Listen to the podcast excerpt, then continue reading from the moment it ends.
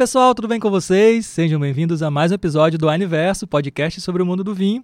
Estou aqui em Vitória mais uma vez, gravando com as minhas amigas Cibele, Tami, Marina. Hoje o episódio vai falar sobre terroir. Já quero começar perguntando para Tami. Geralmente as pessoas acham que terroir é aquilo que está envolvido na terra, então essas são as características que é, é, constroem o vinho, mas não é só isso, né, Tami? Não é, Vitor. É engraçado que é até um falso cognato, né? Terroir, uhum. terra, é terra.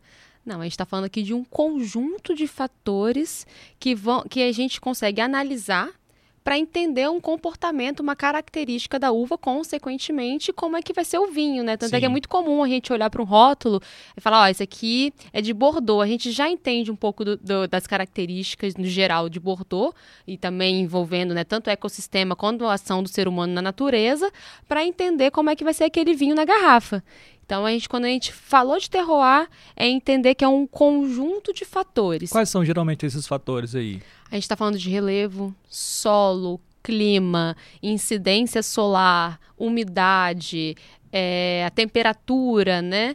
A gente também está falando da ação do ser humano naquele, naquele local, seja injetando alguma coisa naquele solo, a prática, a forma de plantio daquela videira, isso é muito importante também, principalmente quando a gente volta para o relevo. Se a gente tem vinhas em alto relevo, a gente vai ter tipos de corte daquele relevo para fazer a plantação, até mesmo para ajudar a escorrer, escorrer a água, né? Que a gente está falando aqui de uma, uma angulação maior, né? Uhum. Ou aqueles vinhos que já, já que já são aquelas vinhas em planície. Então, como é que você vai ordenar aquelas videiras? Tudo isso. Se desde... Tem mais rocha, menos rocha, litoral, Exatamente. Interior. Tudo isso. Desde as características natural, naturais daquela região até a intervenção do ser humano na, na plantação e na colheita, todo esse processo a gente entende como os fatores do terroir é amplo, né? Muita coisa. Mas Sim. a gente tem pano para manga aqui. E faz muita diferença, né, Marina? Você pegar dois lugares com quase todas as características iguais, mas se você muda, um é no interior, outro no litoral, um é mais frio, outro é mais quente, já muda bastante a uva, né? Muda bastante a característica, vai ressaltar aromas, acho que principalmente a percepção aromática da uva, a questão da acidez, se ela vai ter mais acidez, menos acidez. A gente pega um exemplo aqui. O exemplo para mim de diversidade é o Chile. É um país que é tão pequenininho, mas que assim, tem muita diversidade de Sabia terroir. que ela ia trazer o Chile. Eu amo. A minha embaixadora, Brasil. Sou suspeita.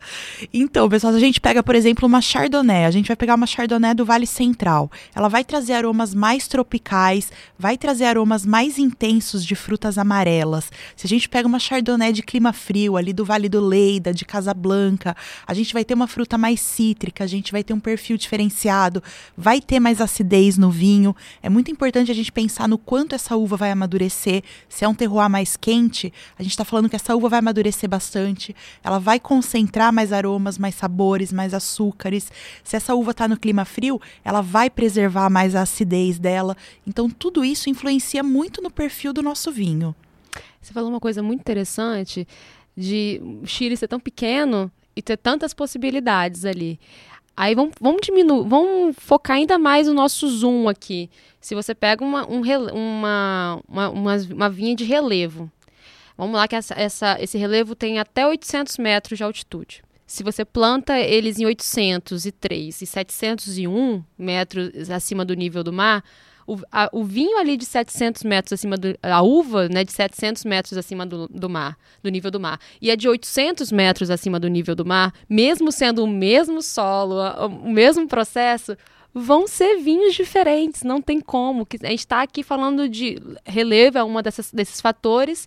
O que foi plantado aqui é 700, o que foi plantado ali é 800 vai ter pontos de maturação diferente, vai ter process, um, um, processo, né, uma concentração de acidez diferente e, consequentemente, um vinho diferente Ou também. Ou seja, uma mudança sutil nesse Sibeli. A gente está falando praticamente todas as mesmas características, mas só uma altitude um pouco diferente já fez uma diferença muito grande na uva.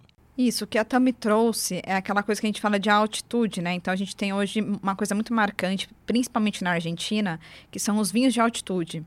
E a altitude, hoje em dia, eles levam em consideração como um fator qualitativo, né? Então, é bem interessante isso. O que acontece?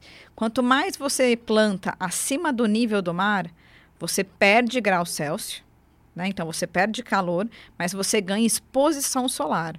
Então, você consegue fazer com que a uva chegue no seu grau de maturação ideal sem ela ficar muito sobremadura e nem você colher antes e ter muita acidez, ou então ter aquele tanino verde que a gente fala, né? Então, realmente, eles estão modificando muito isso. E aí, trazendo mais um pouco sobre terroir, é, eu gosto muito de falar que terroir, ele traz a personalidade para o seu vinho. Então, quando você para para olhar, eu vou sair um pouquinho do Chile da Marina, tá? E vou aí para a França. Fina. quando você vai um pouquinho para Bordeaux, né, você percebe bastante isso.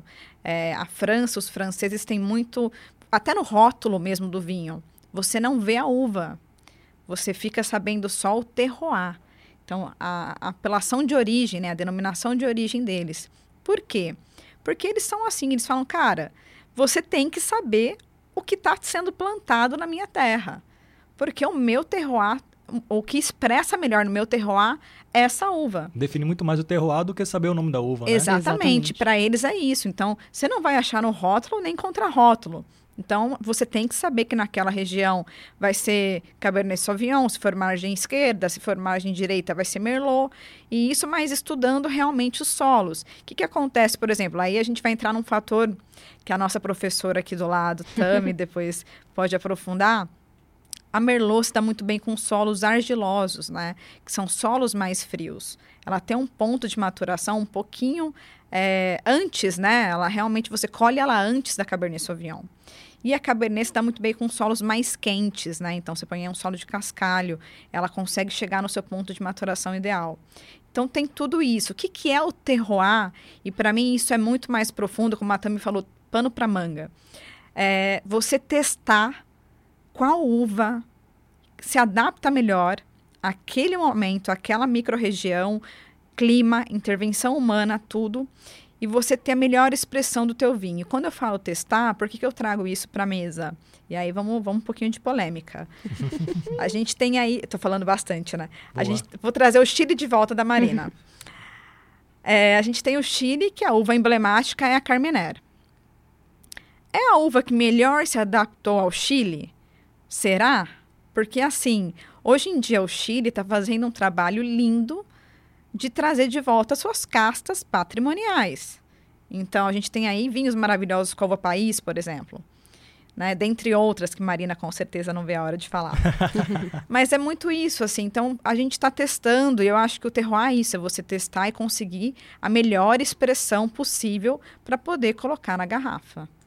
Estudo, né? A gente pode entender o terroir também como um sinônimo de estudo né? Porque a gente tem pessoas capacitadas que estudam, que pesquisam, que adaptam, né, a, o plantio para você tirar a máxima, como a Sibeli mesmo falou, a expressão. A gente diz até, a gente costuma usar a autenticidade daquele terroir. Então a gente vai ter uvas que vão se adaptar melhor em determinadas regiões, em ter, determinadas condições, que vão gerar vinhos autênticos mesmo, né, expressivos daquele local.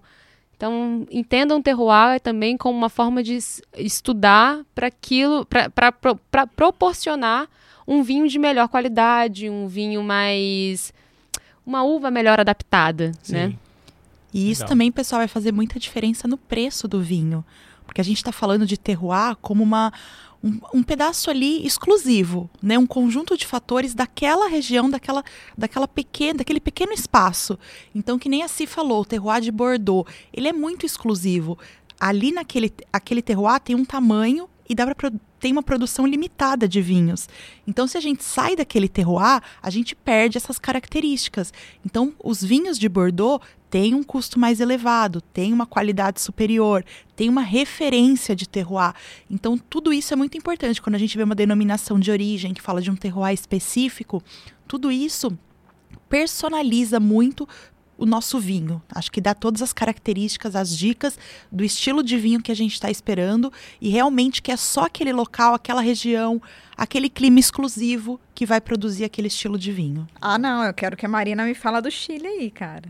Chile, a gente tem uma diversidade imensa de terroirs. Por exemplo, eu gosto de falar muito da Syrah no Chile. A gente tem Syrah sendo plantada em climas mais frios. Então a gente pode ir para o norte, numa região mais desértica, tipo Vale do Limari.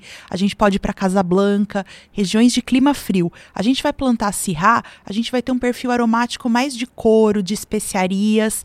Se a gente planta Syrah no Vale do Colchagua, por exemplo, uma região mais quente, mais central, a gente vai ter uma Syrah um pouco mais frutada, num estilo mais próximo ao australiano, mais concentrada em aromas e sabores.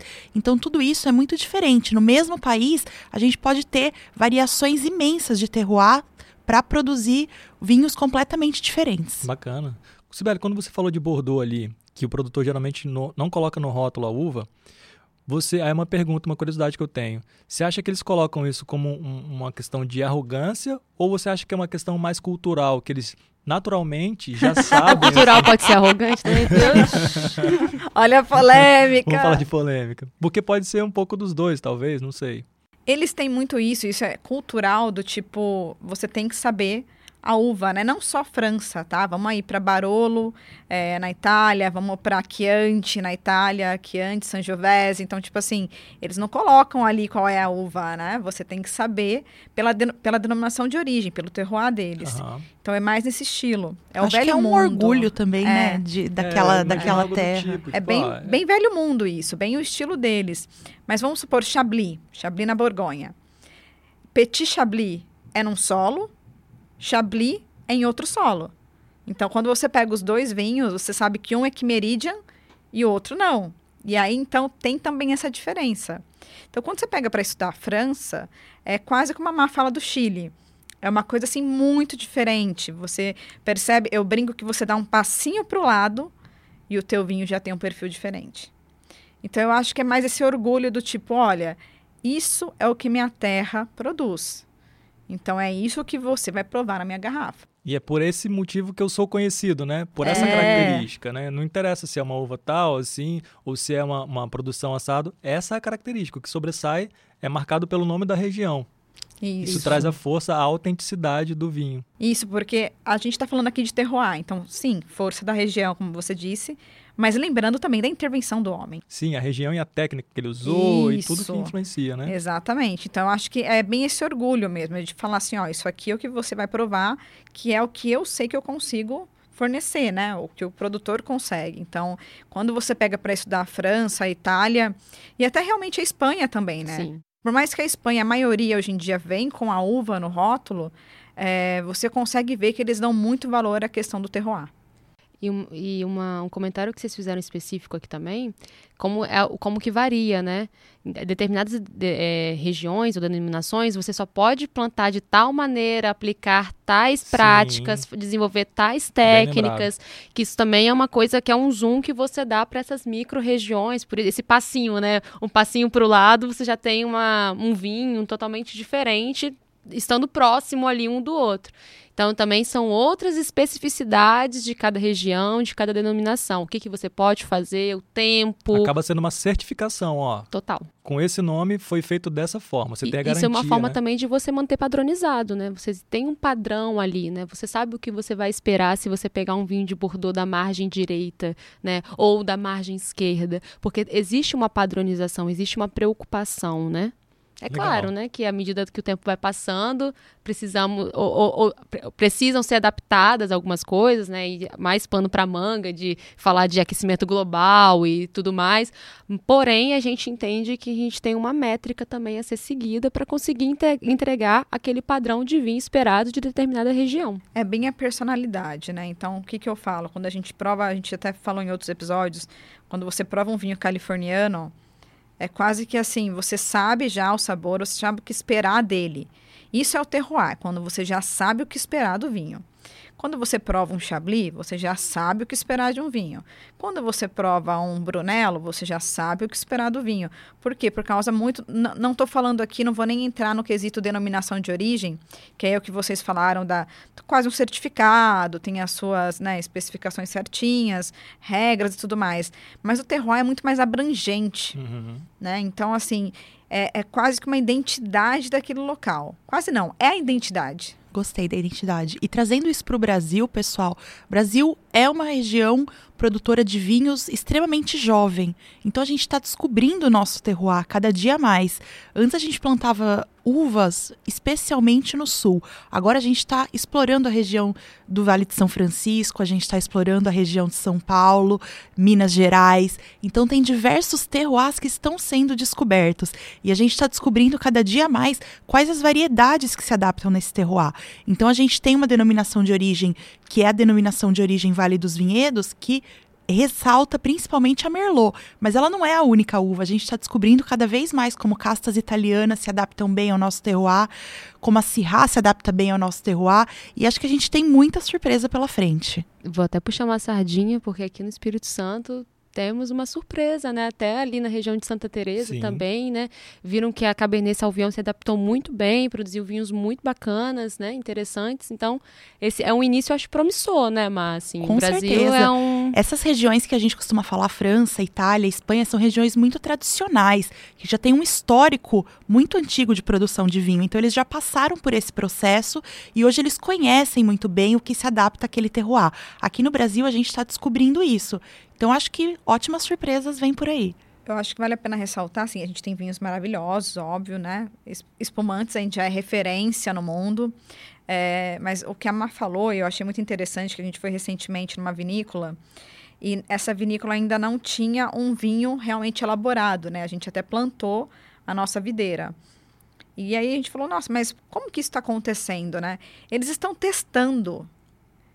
Isso realmente é o que forma, né? O que mais para frente vai formar a identidade. Eles estão testando vários tipos de uva. Então, a gente vai lá, faz, é, planta uma uva, dá um vinho. Será que é o melhor que pode? Então, como a Má falou, a Sangiovese hoje está se dando muito bem aqui. Temos outras uvas também que estão se dando bem no nosso terroir.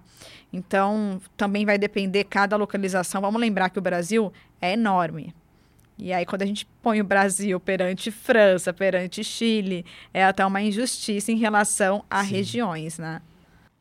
Legal. Bom, meninos, é isso. Eu acho que muito bom saber um pouco mais sobre terroir. E eu vou além. Acho que é legal, é um bom episódio para mostrar o quão é, é específico a gente estudar sobre o vinho, conhecer sobre o vinho. E o quão legal é a profissão de vocês, que muita gente fala, ah, vocês só ficam bebendo vinho o dia inteiro. Cara, não, para saber tudo isso, saber a diferença na prática, exige muito estudo, exige muito conhecimento. E isso é aplicado na hora de você indicar algum vinho, né? De você fazer uma, uma degustação. Então é muito bacana. A gente pode fazer isso em casa, como você falou agora em teste. É isso, testar uma uva de uma região e testar de outra, para saber qual que agrada mais, tentar perceber qual que tem mais uma característica ou outra. É muito legal a gente fazer isso também. Então, legal, gostei desse episódio. Espero que a gente traga mais assim de com esses conhecimentos para a gente enriquecer ainda mais. Fica aí a dica, né? Quer, quer experimentar uma Cabernet Sauvignon? Pega uma da Califórnia, pega uma da França, pega uma da Austrália, experimenta. Você vai entender que a uva é a mesma, o nome, né, é o mesmo, mas como que ela vai se expressar e se, compor- e se comportar enquanto vinho de uma forma totalmente diferente uma da Sim. outra, tipo um perfil diferente um do outro. Isso é, uma- é muito interessante mesmo. Até mesmo ajudar você a entender o que, que você gosta mais. E se eu quero comprar esses vinhos, Mariana, onde é que eu compro? Nas lojas Wine, pessoal. A gente tem pelo app, a gente tem pelo e-commerce, a gente tem na loja física mais próxima de você. Opções não faltam. Tenha seu aplicativo na mão que você tem um mundo de vinhos para explorar. Entra no aplicativo, filtra pela uva, vê lá as opções que agrada o bolso, região, tal, compra, faz o teste, chama os amigos, vai ser uma boa experiência, né, Sibeli? Perfeito, adorei o que a Tami falou. E realmente eu acho que é a chance de você fazer uma degustação. Então, tá acostumado só. E aí eu vou trazer até o próprio Malbec, que é o que a galera gosta. só Malbec da Argentina, cara, prova Malbec do Chile, prova Malbec é, da França, vai provando de outros lugares, que também vale muito a pena. É isso. Obrigado então, meninos. Até o próximo episódio. Valeu. Obrigada, pessoal. Valeu. Tchau, gente.